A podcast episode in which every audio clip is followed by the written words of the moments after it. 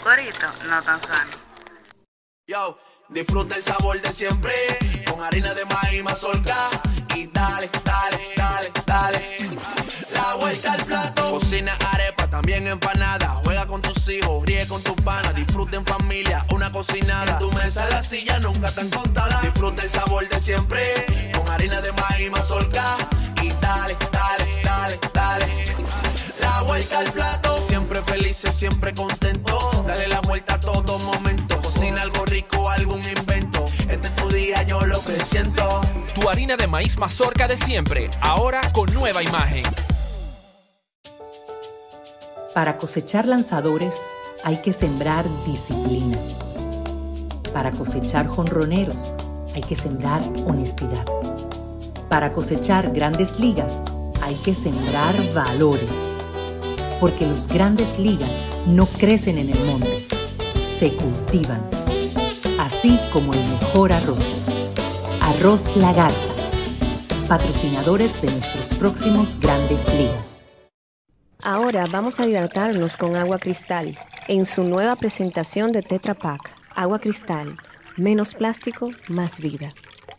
Comparte, recuerda darnos tu like y activar la campanita para notificaciones. Bienvenidos a Baos Radio. Yo estoy contentísimo, eh, Micaela. Ah, sí, porque te sí, porque Ángela Pina está aquí. Ay, Dios mío. Y yo quiero saber a qué carajo vino ella. Anda. A- a sí, porque a qué- a qué diablo tú viniste. Porque tú estás muy bien allá en España, estás guisando en España. ¿Eh? Vino a qué- visitar, vino a visitar. El terruño, el terruño. A la comer arroz y trae, habichuela. Sí, sí, sí, sí, sí. Aguacate. sí. No hay nada que no se consiga allá. Más caro. Nada. Sí, No, pero. es que el arroz y la habichuela está bien. Mira, el arroz y la habichuela de Nueva York Ajá. no es, no es el mismo arroz y habichuela de aquí. En el, en un supermercado dominicano tú lo consigues. Pero, ¿eh? En sete- con el calorcito. en- en cual- en cualquier supermercado Le dominicano. falta- En cualquier bodega tú consigues. le falta el salitre. Eh, no tiene salitre. En Washington Heights. No ¿eh? tiene salitre. Sí lo tiene, hombre, Micaela. Es que del hot no me Sí. jodas. No, no, no, porque el, el arroz empacado, ¿entiendes? Eh, la garza, qué sé yo. ¿Tú me No, y- entiendes? y, sí. en España te lo sirve una vanileja Exacto. fácilmente. O Sí. sea, te lo puede servir cualquier gente del interior de aquí. Sí. ¿Sabes que Mira, yo fui a España una vez? Yo fui a un. Una de estas cosas.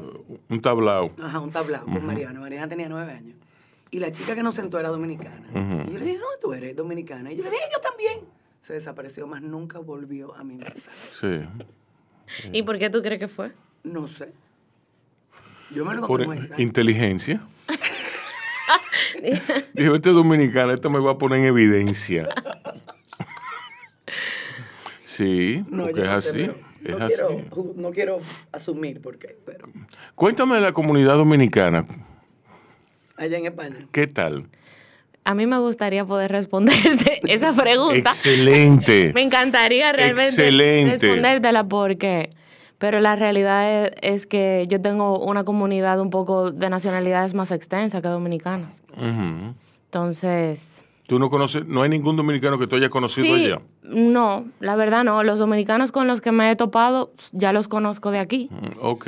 Y, pero la verdad es que No, no, eso es excelente. A mí ¿Eh? me alegra muchísimo tu respuesta. Me alegra muchísimo tu respuesta porque tú no te has quedado en, en- en las cuatro, en, en las cuatro manzanas que componen nuestra, nuestra migración, nuestro deseo de migración. Yo creo que eh, parte o de lo que nos puede enriquecer cuando nos movemos a, a otro país es precisamente abrirnos Exacto. a comprender también el pensamiento, el- las tendencias y también comprender el cómo se relacionan la gente de su lugar. Ujú. Entonces, a veces quizá cuando buscamos lo conocido, pues no podemos ver limitado a recibir ese, ese, nuevo, ese nuevo conocimiento. Todas las ve- a veces no, siempre, siempre nos, siempre nos quedamos ahí. O sea, cada vez que emigramos, cada vez que, eh, pues digo, yo nunca he emigrado así, pero si tú vas a Nueva York y te quedas en Washington Heights, tú no estás en nada, no estás en nada. Bueno, yo tengo una ex empleada mía que tiene aproximadamente unos 6, 8 años y ella todavía no sabe hablar inglés. No, pero yo tengo una tía, una tía, tía Querube, que vive en, en, en Queens y ella tiene eh, cerca de 40 años allá y no viene casi aquí y ella no sabe inglés. Y mi tía Digna nunca aprendió inglés. ¿Tú me entiendes? Pero eso es súper interesante también mirarlo, porque Sí. yo creo que, aunque se quedan dentro de una comunidad, se genera un- una nueva línea de pensamiento de un dominicano que vive fuera en una comunidad dominicana. Que eso a mí me gustaría Eh, quizá en algún punto explorar. Claro, también. porque las, las diásporas, la- la- lo- lo- el gru- los grupos de migrantes piensan de otra forma, piensan de otra forma necesariamente. Pero puede haber una mamá y un papá dominicano que emigró, no sabe inglés, tuvo un muchacho allá y ese muchacho sabe hablar mejor que yo. Eh, sí, lo que no hables español mejor que tú, E- Eso es así. lo que no hables español. ¿Tú me entiendes? Aunque le digan aquí adentro se habla español. No, y él lo va a hablar, machucado. Sí, machucado. Así es. Eh, eh, es científico, eso está probado. O sea, es que no. Eh, pero a mí me interesa mucho cómo, primero, uno se vuelve más nacionalista. Totalmente. Eh, Y tengo algo para contarte de eso. ajá. No, no, pero Sí. Ah, ok. Uno se vuelve más nacionalista en el sentido de que la distancia, tú pones distancia, y yo traigo a colación eso porque me lo dijo Ileana García, la artista eh, visual, la artista plástica, eh, pintora, hermana de Cherezade, eh, quizá, quizá son las hermanas más conocidas dominicanas allá en Nueva York eh, de- dedicadas a las artes, a las artes plásticas. Y Leana me dijo, eh, nosotros somos más, no- no, yo, yo no era, yo no era tan dominicana como cuando emigré. estoy de acuerdo. Exacto. Y te voy a decir por qué. Por lo menos desde mi Y, y- y eso, que ella no estaba hablando de patriotismo, No, no, no. ella no estaba hablando de nacionalismo, ella no estaba hablando de, na- de nada de eso, ella estaba hablando de ser dominicano. Yo creo que los contrastes generan claridad sobre la, la posición de uno. Por ejemplo, si yo me desarrollo, o sea, si yo me mantengo en un contexto donde yo me he desarrollado toda la vida, yo no tengo con qué contrastar. Sin embargo, en el momento de que tú sacas un elemento de su naturaleza Sí. o de su ambiente natural, Sí. pues sus cualidades se magnifican. Por eso que se dice que, el que la gente que emigra, en ese proceso de emigrar, sale lo mejor y lo peor de la gente. No es solamente por quizás una postura de supervivencia frente a un estiramiento, ¿verdad?, de búsqueda nueva de trabajo o de hacer nuevas raíces en términos eh, de lo básico, de vivienda, genera comunidad, sentido de pertenencia. No, no, es porque precisamente en ese en esa separación de la zona de confort, que también se ve cuando nosotros nos mudamos de país, y por eso mucha gente también se, se puede llegar a deprimir, o mucha gente eh, eh, retoma incluso con traumas de antes, porque ese acto de tú dejarlo conocido se vuelve un arte terapéutico también en sí mismo. Sí. que no todo el mundo lo canaliza igual, ni todo el mundo lo maneja igual, pero que definitivamente nos pone a mirarnos. Entonces, eso que tú decías de que uno genera mayor sentido de pertenencia, es real porque también uno, como elemento que se separa del contexto, comienza no solamente a verse como individuo, sino a verse como parte de un colectivo que por estar adentro de él, durante ese momento no lo pudo reconocer. Exacto. Y ver incluso las semejanzas. Exacto. Y decir, ah, pero es que en realidad, ya ahora que yo estoy lejos, en realidad yo sí tengo cosas muy dominicanas arraigadas. Sobre todo porque sobre lo que tenemos mestizaje, no lo vemos tan claro, a lo mejor. exacto. Hasta que, hasta que nos vamos a otra parte de nuestro mestizaje. Y decimos, bueno, es que yo en realidad no soy ni tanto esto, Sí, ni, ni, tanto, a- ni tanto lo otro, no. pero como yo crecí aquí, este sí es mi lenguaje. Exacto, exacto. Mira, eh, Ileana, Iliana, perdón, eh, es una artista. Y como artista, ella, ella piensa muy, muy similar a mí, a- al igual que Josefina Báez, al igual que Francis Mateo, al igual que, que los, los- los emigrantes. Eh, como dije, yo no he emigrado, pero tenemos eso en común, el arte. Entonces, hablamos ese lenguaje, hablamos eso en esos términos. Y yo lo entiendo, entiendo lo que ella dice, porque ella, ella, me, ella me mencionó en el contexto, ella me mencionó eso en el contexto de que, de que tenemos que cuidarnos unos a otros. ¿Y cómo ella lo dijo? Ella lo dijo haciendo referencia a Josefina Báez, quien fue, dicho sea de paso, Micaela, eh, fue elegida, eh, su archivo personal fue elegido para estar en la biblioteca de Columbia University. Eso es un reconocimiento que vale muchísimo porque eso es un nod de la academia, de la academia más, más, más pesada que hay allí, eh, a la comunidad dominicana, a la comunidad dedicada al arte eh, dominicana. Entonces, Josefina Báez le dice a Iliana, eh, cuando llega, nosotros somos dominicanos y tenemos que cuidarnos unos a otros. Eso, para mí, que supone un conocimiento de parte de Josefina eh, muy profundo de la idiosincrasia dominicana, porque ella sabía que no, que no nos cuidamos los unos a los otros. Tú sabes que eso me lleva a mí a hablar un poco de qué yo vine a hacer, que ustedes me lo preguntaban fuera del aire. Sí. Una de las razones más importantes, aparte de, claro que sí, de comerme el arrocito con habichuela de casa y de darle un, abrazo apretado a la gente que quiero, fue precisamente compartir una, una conclusión que yo llegué después de siete meses más o menos en España, que era de cómo nosotros hemos olvidado la memoria de la tierra que ocupamos. No tanto como nacionalismo, ni Estado, ni esa parte sociopolítica, la ¿verdad? Tierra, sino, las raíces. Sino la raíz, mucho más allá de lo que tiene que ver con lo indígena, con lo negro y con lo colonial. Sino de cómo nosotros no observamos tanto a veces ni siquiera las especies endémicas y de cómo nos reflejan lo mejor y lo peor de nosotros como, como seres.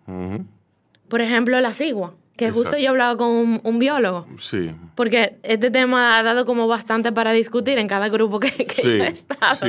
Y me dice, en realidad, tú tienes tanta razón, porque la cigua, palmera, es súper bullosa. Sí. Es súper bullosa, aparte, es muy o sea, es muy de comunidad, sin embargo, es muy territorial al mismo lugar. Lo que ellos en su análisis han visto un comportamiento totalmente reflejado en la personalidad común dominicana. Eh, o digamos que el, consciente colectivo dominicano. Sí. Entonces, eso, y eso está muy bien reconocerlo de esa manera. Sin embargo, como parte de mi silla, porque yo no soy ni bióloga, ni soy tampoco historiadora, mi silla es el trabajo espiritual. Entonces, ¿qué quiere decir? Que si nosotros elegimos o nacimos aquí, dependiendo de nuestra línea de pensamiento, tú eh, puedes concebir el, nacimiento, la venida del alma a la tierra, fue por algo. Eso no fue a lo loco. Sí. O sea, tú no, tú, no naciste como alma en República Dominicana. Porque, ok, hubo una conjunción de genes y el espermato, ok. Pero más allá de eso, que ya sabemos que hay vida invisible. Ajá, no, y que hay vida invisible y visible. ¿Por qué tú no naciste en otro territorio? Porque definitivamente en este territorio hay cosas para nosotros en nuestra evolución. Sin embargo, esa evolución no se da hasta que nosotros podemos reconocerla y generar sentido de pertenencia. Exacto. Y, generar o regenerar. O recuperar. recuperar. Me gusta más recuperar. Mm. Porque nacimos de aquí y deberíamos de sentirnos de aquí. Bueno, hay quienes dicen que de la multidimensionalidad de, de, la vida, que hay otro Rubén Lamarche en, en, otro, en otro plano. No hay otro Rubén, hay supuestamente 100.000 Rubén Lamarche. Exacto. Eh, 100.000 es otros planos. Y que, eh, bueno, eso a mí... A, a mí a mí me gusta mucho eso porque se parece mucho a la literatura. Y hacer el metaverso, eso del metaverso, eso existe desde siempre, en literatura y en, y en todas, las, todas las emisiones de de los seres humanos. Eh, eso, eso de, de, los distintos Rubénes, de, de las distintas Micaela, de, la- las distintas Ángela, eso está eh, entredicho ahí. ¿Tú me entiendes? Una narrativa que va, que corre en paralelo con esa, que no se contradice con nada. Eh, quizá si, una, si la Biblia, con su visión estrecha y cerrada de, de lo que es la, la- de lo que es el alma humana, eh, O la interpretación de la Biblia, si mejor reconociera, mm, La sí, interpretación cerrada y estrecha de la Biblia, eh, porque eh, sí. ¿Tú has leído la Biblia? no. Sí, yo, yo sí. Y créeme. Yo te, ¿Tú te- sabías que la habían, que en el 1946 la cambiaron? No, no, en 1946 no. En, en, el, antes. en el concilio de Nicea. No, no, Yo- no, yo creo yo no, yo no he estudiado la Biblia como tal, pero sí te puedo decir que la mayoría de los textos sagrados, han sido adulterados. no solamente adulterados, sino que se tienen una, un tipo de código sagrado que va para comprenderlo, la realización, y que sin la realización, los textos que están ahí, eh, pues pueden ser, como tú bien dices, narrativa, no necesariamente instructiva. Entonces, por eso yo digo que es la interpretación de la Biblia. ¿Por qué? Porque al final, algo que está hecho para ser un instructivo y ser realizado y practicado, en el mismo momento que nosotros no lo llevamos a cabo, estamos obteniendo una versión limitada de ese conocimiento. Y lamentablemente, la... Pero es así ¿eh? con todo lo que leemos. en deberí- pero basado en un libro, en, basado en que estamos compartiendo sobre Un un, libro sagrado, sagrado. realmente es una invitación al accionar a partir de ahí, no al teorizar Sí, necesariamente sí. a partir de ahí. Entonces, a partir de la realización, la, la narrativa obtiene otro significado, ¿o no? Sí, pero también se debe partir de que tú eres quien le, quien le, quien le autoriza la sacralidad a la Biblia, quien le autoriza la sacralidad a los Vedas, quien eres tú, Claro. es uno. Para mí no hay lugar sagrado, no hay lugar en que el hombre no deba, no, no deba meterse a investigar. A mí me encanta eso que tú acabas de decir, pero yo lo que creo es, desde mi concepción, es que todo es sagrado. Y yo, y, y desde ahí, Ah, todo está abierto también a investigación, exploración. Porque uno de, la, de, ese, de ese tema que hablábamos sobre la recuperación de nuestro sentido de pertenencia y de los códigos que trae nuestra propia tierra y de los lenguajes que tiene la tierra que hemos olvidado, es que no, no debería de haber un India sagrada y una República Dominicana no sagrada. exacto. La tierra como tierra es sagrada en sí misma. Y eso mucha gente que trabaja con medicina de la tierra tiene la capacidad de verlo de manera más fácil. Sí. Pero sí. La, una- un lugar o un texto o lo que sea se vuelve sagrado. ¿Por qué tú piensas que la medicina, bueno, la medicina es que, eh, la medicina, por ejemplo, y no la cocina, ¿entiendes? Porque está, es tan sagrado lo que, nos, lo, que, lo que nos alimenta como lo que nos cura. Claro que sí. Entonces, ¿por qué la cocina se ha olvidado de eso? No, es que no Bueno, debiera. No, y precisamente, exacto. precisamente eso es lo que en espacios como el que yo trabajo el fin de semana estoy tratando de recuperar. De que lo sagrado, lo, todo lo mágico, todo lo que tiene que ver con sanación está en la cotidianidad. No está separado de la cotidianidad. Por ejemplo, yo, yo vi en, en Como agua para chocolate, el libro de Laura Esquivel, hay un recetario fabuloso para que, que va aunado mucho a lo emocional. Entonces, eso, eso me fascinó a mí. Al libro no me gusta, pero me fascinó el, el hecho. Sí, porque es que es, es innegable que, que- que lo que nos alimenta, lo que nos alimenta también afecta a nuestras emociones. Todo, todo tiene efecto sobre nuestra máquina y sobre nuestras almas, dijo Juan Jacobo Rousseau. El- el- el- el- uno de los padres, uno de los provocadores del racionalismo. Imagínate. ¿Tú me entiendes? Claro. Eh, eh, Entonces, si eso lo dijo Rousseau, todo tiene efecto sobre nuestra máquina y sobre nuestras almas. Todo. Tal cual. Entonces, precisamente, ahora yo lo que encuentro es que hay una tendencia de, ah, bueno, yo me voy al Perú. O yo me voy a la India, que yo también pasé por eso. Y en la primera entrevista que tuvimos, la gente lo puede buscar, que hablamos solamente Sí. de mi viaje a India. Sí. Pero a partir de un recorrido personal, yo me he dado cuenta que eh, también eso es una ilusión. Sin embargo, un lugar sí se vuelve sagrado basado en los hábitos y en el estado de conciencia de la gente. Pero India, si tuviera sola, Sí, no, sí. Si fuera no- fósil de algo sagrado, ¿me si, si no tuviera su historia, si no tuviera todo y lo su que- gente y que su gente. refuerza su línea de pensamiento desde las 3 de la mañana con una campana para hacer puya. Sí. Entonces, eh, por eso ese lugar se vuelve sagrado. Entonces, República Dominicana tiene la misma capacidad de, de ser sagradísimo si nosotros como dominicanos recuperamos la conexión y los lenguajes de la tierra. En, en la India, en Raya Rasoel, Aurania Cajanillan, eh, historia de, de los dioses y de los alimentos. Había una, hay una frase famosa que dice, eh, eh, eh, ¿cómo que dice? Desayúnate en Delhi, comes en, en Mumbai, creo que es, y ve a cenar a Benarés.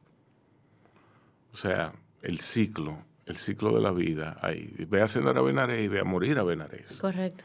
Eh, es una cosa fabulosa. Como ellos le dan un aire sagrado. Como, y parte de nuestra, de nuestra cocina viene de la India. Viene de... Ellos fríen plátano. Según los Vedas, la, según los Vedas que existen, miles y miles, mi- a- hace miles de años, ¿verdad? Todo empezó en la India y de hecho hay un museo que, se, que es el museo como de las creaciones indias, que el cohete que se creó en la India está mucho antes que el registrado en Occidente Sí. y asimismo otros artefactos. O sea que definitivamente, y que me, me gustaría aclararlo porque yo tengo un gran respeto a ese territorio Sí. y a toda su tradición, que no es necesariamente quitándole, todo lo contrario. Yo lo que quiero es que a lo mejor eso que muchos vamos a buscar para nuestro despertar o para nuestro para nutrirnos espiritualmente se pueda permear en todos los lugares. Y como yo soy dominicana, por supuesto, mi invitación va a ser para República Dominicana. Yo no lo voy a hacer para otro lugar. ¿Tú sabes lo que te digo? Sí, sí, sí. Y porque también, por ser dominicana, reconozco que esta es una tierra muy, muy especial, como todas las tierras. Sí. Según, su, se- según quien nació ahí, probablemente. Sí, sí. Pero yo puedo hablar de la mía. Sí. Ahora, eso es lo que, lo, lo que a mí no me gusta de eso, de que República Dominicana es el mejor país del mundo. No, no. República Dominicana no es el mejor país del mundo. Yo creo que el mejor país del mundo es, como la mamá. Eso es simplista. Es como la mamá. Sí, la todo- mamá de uno es la que mejor huele Sí, del mundo porque sí, es la de uno. Sí. Tú sabes, eh, yo creo que lo mismo pasa con el país. La que mejor cocina. También. Que es el problema que yo te decía de... de- bueno, está bien. En, No, de- en break, de en la- break. De la, de, la, de la cocina local. ¿Tú me entiendes? Que tú te das con un... Cuando tú vas a un restaurante local, cuando tú vas a experimentar un, un nuevo sancocho, un nuevo... Tú eso tiene un techo muy bajito. ¿Tú me entiendes? Pues tú tienes, tienes un umbral de comparación muy, muy, muy aunado a tu emocionalidad. Por supuesto. Entonces, no se sostiene. No, claro, porque es lo mismo que tú decías ahorita. Sí. Si el alimento no se construye con esa base narrativa, Mm, no, quizá no, no es alimento, es comida. sí, O sea, se vuelve alimento cuando tiene una emocionalidad, cuando tú lo tienes cerca del corazón sí, sí, y cuando tú tienes memoria. sí, así es. Porque uno es el hombre y su circunstancia. Ajá. Y la verdad es que en la comunidad valenciana he encontrado una comunidad muy chula que me ha hecho arraigarme más ahí y sentirme más en casa ahí. Madrid es maravilloso. Es, realmente una ciudad maravillosa que permite que todo el mundo se sienta parte de ahí. Pero tú sabes que al final, el, como dicen, la vibra atrae la tribu. Entonces ahí yo tengo gente muy, muy querida y he estado también haciendo talleres, he, estado también explorando otras partes porque cada comunidad autónoma de España tiene costumbres muy distintas también y yo que soy exploradora, eh, pues me, me parece genial, Sí, Barcelona no es lo mismo que Madrid, ¿no? correcto. ¿Por qué? ¿Cómo- ¿Cómo es Barcelona? eh, bueno, primero está al lado de la playa, la gente mucho más relax, eh, Sí. una comunidad mu- mucho más liberal, o por lo menos yo me la encontré. También te hablan en, en- en catalán, que eso confunde a, a- a mí, por lo menos como turista. Me confundió al principio y me tuve que acostumbrar. No que los entendía, pero eso es así. Ellos te responden, tú le hablas en español y ellos te responden en catalán. Sí. Bueno, está bien. Pero Barcelona, tú sabes, Madrid es más ciudad, Madrid es más ciudad, New York tipo, tú sabes, ciudad. Sí. sí. Barcelona es, ¿qué te digo? Lo que, lo que nosotros quisiéramos ser al lado del mar. Literal. Bueno, yo estoy ahora mismo en una ciudad que pertenece a la comunidad valenciana que se llama Castellón de la Plana. Entonces es un poco... No, no podría ni siquiera compararla, la verdad, con Barcelona, porque me parece que son como universos distintos. Y es verdad, o sea, me parecen como universos igual que Madrid y con la comunidad valenciana, o sea, me parecen universos distintos. Sin embargo, yo creo que cuando a veces a lo mejor nos resistimos a abrirnos a nuevos espacios, pues también nos estamos limitando.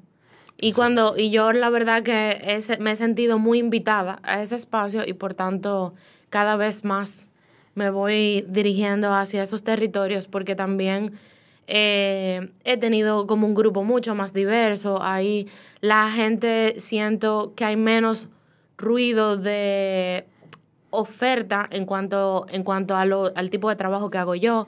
No sé, yo creo que es como tierra fértil para mí. ¿Por qué? Te, a lo mejor te puedo decir un año y medio después que lo atraviese, ¿verdad? Bueno. Pero me siento súper, súper bien porque yo, que soy súper curiosa, el poder tener esa capacidad de desplazo, para mí es genial.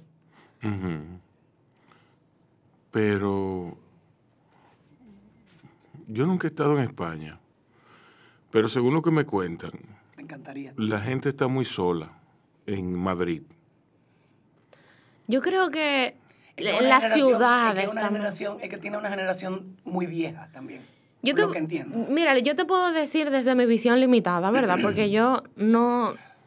me- como que me, me cuido mucho de no decir como verdades absolutas, cosas que yo no tengo prueba Sí. en la mano. Lo que yo he podido ver, y es lo que yo le deseo a toda la gente mayor de este país, es que tengan una vida social como la gente adulta de Madrid.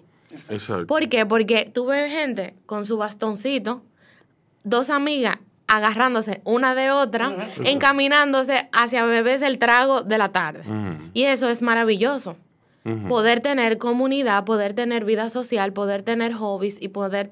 Y, y sobre todo que esa ciudad invierte mucho, eh, muchos recursos en generar actividades, sobre todo para esa parte de la población. En cuanto a la juventud, yo creo que no es un tema, quizás si existe un sentido de soledad, yo no creo que sea algo de Madrid solamente. Yo creo que, como bien dice Micaela, Es algo de la gran po- ciudad. podría ser también generacional en el caso de los jóvenes. No, pero es algo también de la gran ciudad. También. Sí, sí. Pero tú sabes que ah, en Madrid, a mí personalmente, no me hace sentir como quizás, como quizás otro tipo de ciudades como Nueva York. Porque yo siento a la gente de Madrid cálida. O sea, muy cálida. Y cercana y que te ayudan, ¿sabes? Como que no tienen esa, esa actitud de gran ciudad, de, aunque sí es más rápida, pero todavía se mantiene amabilidad, se mantiene el, re- eh, como el cuidar al turista. Y a mí eso me encanta de Madrid. De verdad. O sea, para mí Madrid es un lugar perfecto para llegar a España. Porque, y, un, y esto lo dijo una gente que quiero mucho, que es de España, que dijo, yo soy de Madrid y Madrid es una ciudad que está llena de muchas personas que no es de Madrid. Exacto. Entonces te gene- genera ese sentido de hogar a todo el que migra. Sí, sí. Y que, Sí, sí, yo, yo tuve, en- cuando yo estuve en Madrid este verano, yo entré a un restaurante que había entrado el año anterior. Y yo entré y me senté y le dije, mire, que yo estuve aquí el año pasado, pero yo llegué como a las tres y media y ya usted no estaba sirviendo comida, nada más estaba sirviendo pizza. Y me dijo, sí, porque la cocina cerró y en esos casos nada más sirvo pizza. Pero fue como que él fue tan amable conmigo, como que no se recordó, pero me hizo sentir como que Sí. sí, como que yo era parte de su restaurante al, al volver a regresar un año después. Sí. ¿Tú me entiendes? Sí, me sí. hizo sentir cálida, me hizo sentir bien. Por supuesto, cada experiencia también, como en todo en la vida, Sí, depende de la también. actitud del individuo. Sí. Porque hay gente que a lo mejor va predispuesta y también tiene una reacción predispuesta. Sí. Tú sabes. Entonces, Así por es. eso yo digo que yo puedo hablar de mí. Sí, sí, sí. Bueno, mira, yo te voy a decir una cosa. eh, de, de mi experiencia, que ha sido más que nada en Estados Unidos, uno, yo soy un tipo de la costa este de los Estados Unidos. A mí no me gusta, a mí no me gusta ni el sur, a- o sea, ni el sur. Cuando digo el sur, me refiero a Miami. A mí no me gusta Miami. He estado en Miami unas siete veces y no, no yo confirmo que, que no me gusta. Suficientes veces Y no, para saber y que no, no te no, gusta. no, y no es que tengo ningún prejuicio, es que yo soy de Nueva York. Yo, yo, a mí me gusta Nueva York. ¿Tú consideras que tú tienes actitud de neoyorquino? Aunque tú vives en República Dominicana. No. Micaela, ¿tú confirmas o, o niegas? Cuando él llega a Nueva York, se convierte en un neoyorquino de una vez. Pero aquí Es Eh, lo que digo, que él a lo mejor tiene Él esas cualidades ahí Muy, muy, a, a punto. muy humilde. Todo el tiempo. Muy humilde. Él cambia el chip. Sí, sí, sí. Entonces, a mí, yo salgo a buscar lo bueno de la gente. Y yo salgo con esa actitud. Eso no siempre ha sido así. No siempre ha sido así. Eso es fruto de mi evolución. Esa, no, no es así. Yo, eh, lo mismo como yo digo con, con los haitianos, con, con las etnias. Yo siempre he tenido buena experiencia con todas las etnias, incluyendo los haitianos. Igual Yo. ¿Por qué? Porque yo salgo a buscar lo bueno. Igual yo. Yo salgo a buscar, yo salgo abierto a tener una buena experiencia. Yo no salgo pensando en que el haitiano me va a joder, ni que el chino me va a engañar, ni que el árabe me va a... Yo, va no, a sal- regatear. yo no salgo pensando en esa vaina. En nada de eso. Ahora, no, eso no quita que me pueda pasar. Exacto. Y el día que me pase, no le hago caso. ¿Tú me entiendes? Si no lo ¿Por guardas. qué? Porque yo, porque yo no puedo, yo no puedo definir a un país por una experiencia. Totalmente, No puedo. totalmente. No puedo definirlo. O sea, yo no... Yo Yo- no... Es que eso es, es un poco ignorancia también, ¿eh? Exacto. Es un poco ignorancia Exacto. también. Yo, yo tengo, eh, a mí lo que me gusta, eh, eh, eh, yo tengo un pasaporte, ¿tú me entiendes? Y eso no es casual. O sea, eso te abre la mente. Yo he estado en la India y en la India me pasó lo mismo, con musulmanes, con sikhs, con, con cristianos, con, con de todo el mundo. ¿Entiendes? Todo el mundo estaba abierto a hablar conmigo. Tú sabes que a mí me sorprende un poco a veces cuando... Inclusi- inclusive a mí me dijeron que yo parecía de Kerala. ¿De qué era la? De que- sí, de, sí, de Kerala. Eh, me dijeron que yo parecía. Y a mí, eh, a mí eso me hizo sentir sumamente honrado. Súper Pero yo creo que India tiene tantas etnias. Porque a mí también me dijeron lo mismo. Sí. no de qué era la, pero Sí, me dijeron que sí. yo podía pasar perfectamente por una, Sí. por una India. De, de la, mucha, de, la, de la montaña. Exacto. Una india de la montaña. Sí. No, y más que si tú te pones ya una eh, túnica o que- un que ellos- velo, que ellos no les- un sari, ya que, a ellos, realmente... que a ellos les encanta eso, ver a, los, ver a las personas vestidas. Pero tú sabes que ellos, yo creo que hay una... Ahí hay una confusión de que a ellos les encanta porque por, porque por supuesto se sienten honrados, pero también les encanta porque se se aseguran de que estamos respetando también lo sagrado de su espacio. Y ellos son celosos con eso. O sea, eh, no hasta el punto de ser, eh, de que rechazan o que te van a decir algo en la calle. Pero ellos lo que se sienten, yo creo que, o por lo menos como lo escuché de una amiga, que decía, yo me siento tan honrada que tú que vienes de tan lejos, respetas y honras las formas de mi país. Sí. Y eso es genial. Sí, también, de que ellos también muestren agradecimiento y gratitud por eso. Sí, hombre. Sí. Entonces, ¿qué tú viniste a hacer aquí, definitivamente? Yo vine a hacer el retiro Ah, ok. de memoria de mi tierra. Exacto. Háblame de eso. Bueno, el retiro de memoria de mi tierra tenía como base, y yo creo que es un retiro que va a tener una segunda parte por donde lo dejamos en, en esta primera ocasión. Es un retiro que tiene como base ese, ese centro que yo mencionaba ahorita de la recuperación de la memoria de la tierra más allá de la etnia y de la historia. Qué bien. Porque yo me di cuenta sobre todo, ¿qué pasa? Cuando yo, antes de yo irme a España, Y yo creo que una de las razones por la que la vida me fue moviendo a España es por un trabajo que yo comencé a hacer personal de investigación de mi árbol genealógico. Donde yo comienzo a comprender mis linajes. Graciosamente, ahí reconecto también contigo, que tú y yo por algún lado somos también familia, Exacto. por el lado de los Pinas, ¿verdad? Entonces, en esa construcción de ese árbol genealógico, yo comienzo a ir más, más profundo. ¿Y cuál es nuestra primera madre al final? El lugar donde nacemos. Sí. Entonces, desde, ese, desde esa concepción, yo me di cuenta que mucho de las cualidades que deben de ser cultivadas en el alma de la gente, ya la tierra, con su forma de ser, te la muestra. Exacto. Sin embargo, como somos muy prepotentes a veces, no Sí. observamos la naturaleza como la- el maravilloso engranaje que es Sí. y eh, pues lo queremos buscar de una, a veces de una manera también mucho más intelectual porque es más, más fácil de comprender también. Entonces, no me- insatisface la, la falta de humildad. Tú me entiendes, nos hace pensar que somos más. super- exacto, Cuando en realidad super- el verdadero conocimiento nos llevaría a pensar que somos nada. Correcto. ¿Entiendes? Que no- te- la verdadera conciencia, no el verdadero conocimiento, la verdadera conciencia, que la conciencia la, la conciencia es generada por el conocimiento, nos llevaría a pensar en que somos eh, minúsculos, temporales, pasajeros, en, con- delante de una cosa tan grande como la Tierra.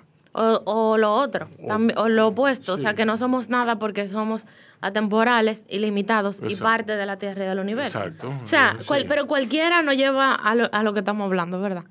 Que Sí, no, tú- que- no, no, que es que eh, a mí, a nosotros siempre nos pasan estas cosas hablando y a mí me encanta porque yo me voy súper enriquecida. Sí, No, de verdad. sí, sí. Entonces, bueno, Memoria de mi Tierra es el, desde mi posición, que yo no soy política, ni que soy socióloga necesariamente, ni historiadora, desde mi silla de compartir herramientas espirituales para vivir en libertad y a todo corazón, lo que yo busco es que la gente recuerde quiénes son. Entonces, si ese recuerdo y esa conexión con el territorio que nos recibe no se da, siempre vamos a estar mirando hacia afuera, siempre vamos a estar buscando respuestas también en otros países. Y que, ojo, que también los movimientos son parte del camino del alma. O sea, yo nací aquí y yo tengo cualidades, porque nací aquí esta tierra tiene todo lo que yo necesito para una parte de mi evolución. Y luego, si yo también me muevo a otra ciudad, como eh, por ejemplo son familiares de nosotros que pueden estar viviendo en otro lugar, esa gente también ha desplazado a ese lugar porque en ese lugar hay cosas para aprender. De su gente, de Sí. sus costumbres y de su inconsciente colectivo también. Yo tengo un amigo que él dice que nosotros vivimos en automático, que con breves atisbos de, de conciencia, con breves, eh, bre- breves regalos. Y yo, yo estoy de acuerdo, la, la, la vida, con su rutina implacable, nos pone en esa situación, nos, pone, no- nos hace olvidarnos de, de- de- de lo demás. A menos que comencemos y que si- la- mi invitación es preguntarnos. A menos que se genere una pregunta, en realidad no puede haber tampoco conciencia. A menos que no se genere la pregunta de quién soy yo o de qué yo estoy haciendo aquí, pues sí entramos en, ese, en, Sí. en esa rutina o en esa parte automatizada, donde lo que recibimos son como destellos a partir de las circunstancias, además, no ni siquiera mente intencionales. Pero en, en el caso, por ejemplo, de, de este retiro, mi idea era recuperar la conexión con los ancestros, porque yo tengo una relación muy profunda con mis abuelos y me he, me he visto beneficiada por esa, y nosotros hemos dejado de escuchar a los adultos, o sea, hemos dejado de escuchar a los viejos. Hemos dejado, entonces, ¿qué pasa? Estamos tratando de construir sin recuperar esa parte que está súper completa también. Entonces, cuando nosotros, bueno, hay muchas frases famosas de que cuando nosotros olvidamos lo que ha, ha venido antes, pues no, no, no nos queda de otra que repetirlo. Sin embargo, eh, hay todavía, yo siento que aquí sí se mantienen llaves y cualidades, por ejemplo, que el campesino las mantiene, que son vida espiritual pura y dura. Exacto. Como el que alguien te brinde una taza de café sin saber quién eres. Exacto. Todos esos valores que los tienen todavía algunos campesinos de nuestro país son los valores que te van a enseñar cuando tú vas a un retiro de yoga en India. Entonces, mi invitación es, no te tienes que, que ir tan lejos, a menos que tú quieras, claro que sí, por supuesto, pero que aquí, en nuestra gente, en la que recuerda cómo es la tierra, en la que recuerda cómo realmente la dominicana, la, la dominicana dorada, entonces, yo creo que si nosotros todos nos acercamos un poco hacia allá, nuestra sociedad inevitablemente va a tener una mejoría. Y son gente sin celular. También. Sí. No te creas. No, no, lo que me refiero es a que, por ejemplo, tú vas, Bueno, no tan pendiente. el tú vas donde un campesino y el campesino mira al cielo para saber si va a llover. Claro. ¿Tú me entiendes? O sea, que Exacto, a eso es lo que yo me refiero. O sea, no es él está en contacto con la tierra, con... con Y además- Mira a su alrededor. que nosotros tenemos la gran maravilla, aunque fue una historia muy dolorosa, que no somos ni blanco, ni negro, ni indígena, que somos los tres. Y por eso es que a mí me sorprende tanto todavía cuando hay gente que discrimina a partir de una nacionalidad o que discrimina a partir de una cualidad racial. Cuando todos, todos tomo, todos tenemos las tres. ujú. Quizá la que menos tenemos es la indígena porque se lo barrieron, ¿verdad? Sí, Pero igual eso queda en nosotros por nosotros ser ya de aquí. exacto. Así mismo.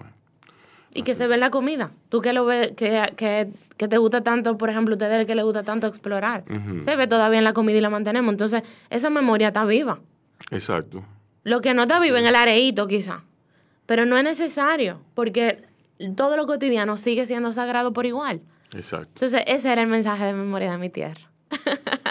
Qué bueno. Bellísimo el retiro. ¿Y cuando, cuando tú vuelves a... ¿Eso va, va a ser eh, algo que se repita? o- Mira, Rubén, yo, como decíamos al principio, yo Ay. tengo Ya yo veo. tanto amor. Eh, sí, ¿Qué pasó? Sí, ¿no? Pero déjame terminar. No, no.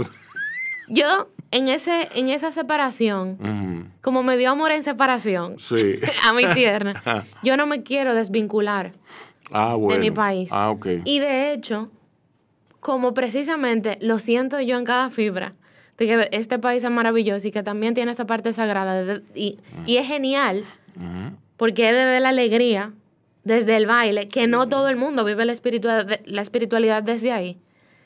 Y eso es un, un gran nivel espiritual. Ok. Tú sabes que la Pero- espiritualidad se comprende como algo súper sobrio. Cuando en realidad un gran maestro se reconoce por su nivel de alegría, por su sentido del humor. Sí. eh, bueno, sí. Entonces nosotros lo- los dominicanos somos expertos en eso. Bueno, está bien. No, no, pero yo quiero que tú me digas.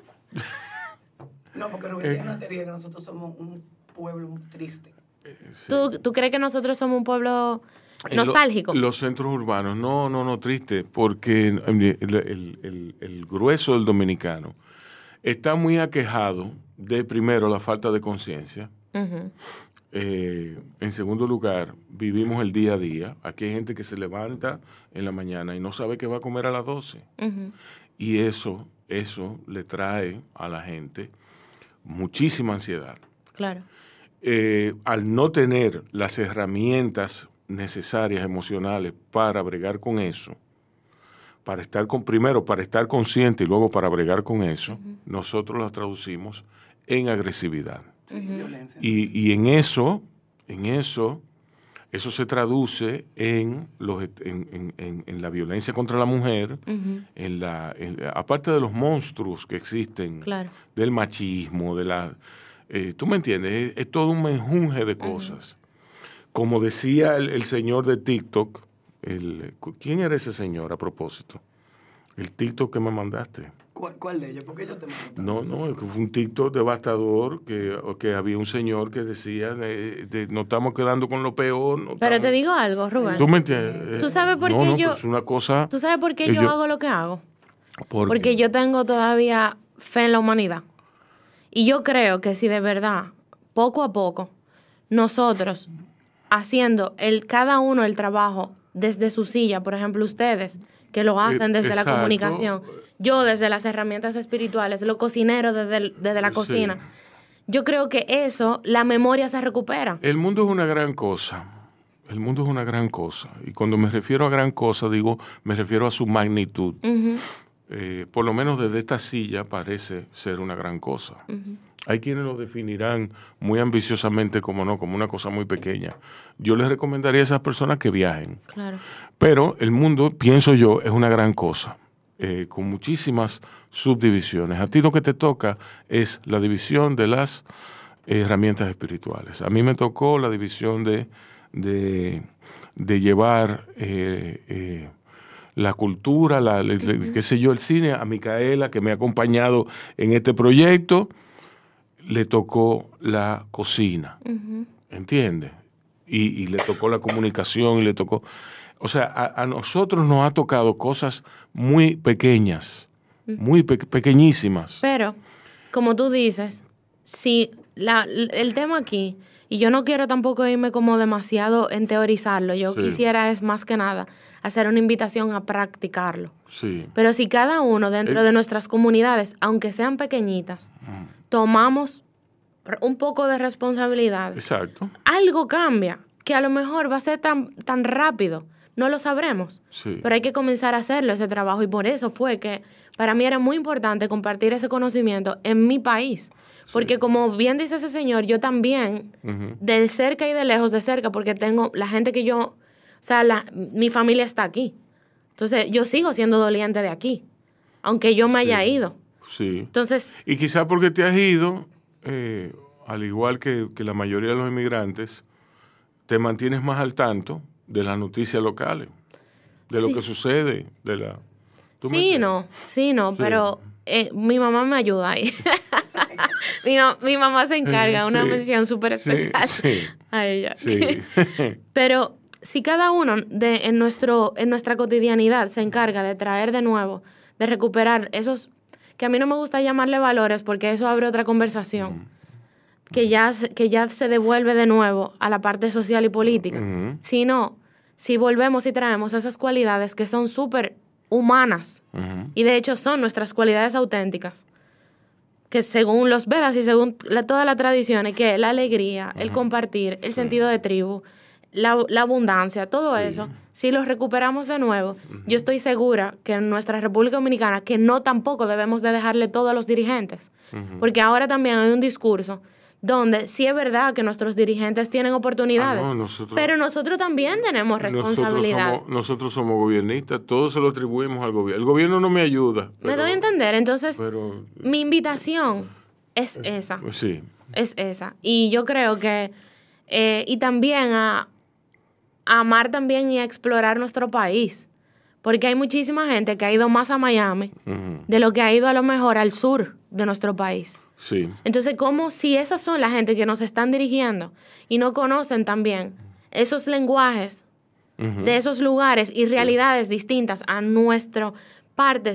privilegiada también? Entonces, ¿cómo realmente vamos a poder generar algo sostenible? Es que no, eso no tiene ni pie ni cabeza. Yo creo que hay que considerarse privilegiado y agradecido. claro que sí. por, por todo, por todo, por, por primero, por el sitio donde uno nació, eh, por la tierra, ¿verdad? Y no, no hacerle caso, o sea, estar consciente de, de, de esto que tú viniste a hacer, ¿tú me entiendes? Pero eso parece que requiere demasiado. Yo creo que juntos, aunque suena a slogan de publicidad un poco mala, que juntos podemos, Tú, tú lo- tú lo sabes. yo creo que juntos podemos. Y, y de verdad, también no querer tampoco abarcar demasiado con nuestra parte. Si empezamos con nuestra parte y desde ahí nos fortalecemos, pues maravilloso. Pero mi invitación es precisamente esa, por el mero hecho de que yo me di cuenta que podemos irnos a la India, podemos irnos al Perú, podemos hacer todos los recorridos, pero si nosotros no tenemos lo básico y nuestra conexión básica resuelta, que con el lugar donde nacimos, siempre vamos a estar huyéndonos, no, huyendo, no encontrándonos. Exacto. Y la invitación realmente es a encontrar, a mirarnos y a mirarnos cada vez más de cerca. ¿Qué tú crees? Yo estoy totalmente de acuerdo. Sí, sí, hombre. Y el primer paso es pensar positivo. ¿Por qué? Es lo que, que- lo que tú dices, que tú sales a buscar lo mejor de la gente. Es pensar, es pensar. Pero pensar positivo, no salir pensando me van a Eh, atacar, me van no, a hacer no, van no, no, sí, pero es buscar, buscar lo bueno. Pues tú sabes que nadie piensa más negativo que yo, No, yo sé. Pero yo salgo a buscar lo bueno. Yo creo que- Porque pues no me queda de otra. Yo creo que la neutralidad ¿Tú me es entiendes? maravillosa la, también. La neutralidad, la neutralidad, es ser ¿sabes? neutral. Es- Eso es pensamiento yógico, la neutralidad. la neutralidad, el camino del medio, tomar el camino del medio, pero tú no puedes salir a que te van a engañar. No, te eso te- porque te van a engañar. Mira, eso es muy importante porque yo creo que la frase o tú vas a estar en un estado como de, de defensa, sí, de defensa. yo, eso es súper importante lo que tú dices, porque yo creo que la frase del aquí y el ahora no se lleva hacia donde tú lo mencionas, Exacto. que es también lo que significa. Sí. Del yo vivo el aquí y el ahora es a pesar de mi historia y a pesar de lo que a lo mejor a mí me ha pasado, Exacto. yo me abro nuevas oportunidades en cada momento. Exacto. Porque la, ahora está, eso está como súper famoso. No, vivir el aquí y el ahora. El aquí y el ahora no es tú desconectarte de tu realidad, todo lo contrario, es la vivir tu realidad, pero comprendiendo de que en cada momento hay nuevas. Sí. Y, es- y que es. es el regalazo que nos da también el aliento divino de la vida. Sí, hombre. Sí. Bien.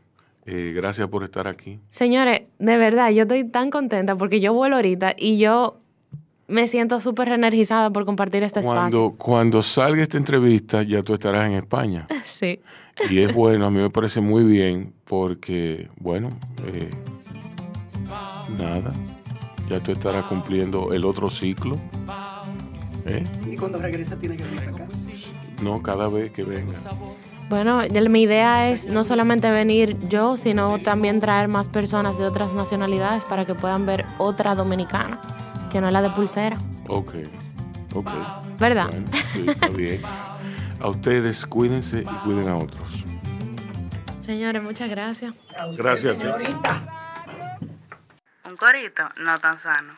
Yo, disfruta el sabor de siempre con harina de maíz mazorca y dale, dale, dale, dale. La vuelta al plato. Cocina arepa, también empanada. Juega con tus hijos, ríe con tus panas. Disfruta en familia, una cocinada. En tu mesa la silla nunca tan contada. Disfruta el sabor de siempre con harina de maíz mazorca y dale, dale, dale, dale. La vuelta al plato, siempre felices, siempre contento. Dale la vuelta a todo momento. Cocina algo rico, algún invento. Este es tu día, yo lo que siento. Tu harina de maíz mazorca de siempre, ahora con nueva imagen. Para cosechar lanzadores hay que sembrar disciplina. Para cosechar jonroneros hay que sembrar honestidad. Para cosechar grandes ligas hay que sembrar valores. Porque los grandes ligas no crecen en el monte, se cultivan. Así como el mejor arroz. Arroz La Garza. Patrocinadores de nuestros próximos grandes ligas. Ahora vamos a hidratarnos con agua cristal en su nueva presentación de Tetra Pak. Agua cristal, menos plástico, más vida. Comparte, recuerda darnos tu like y activar la campanita para notificaciones.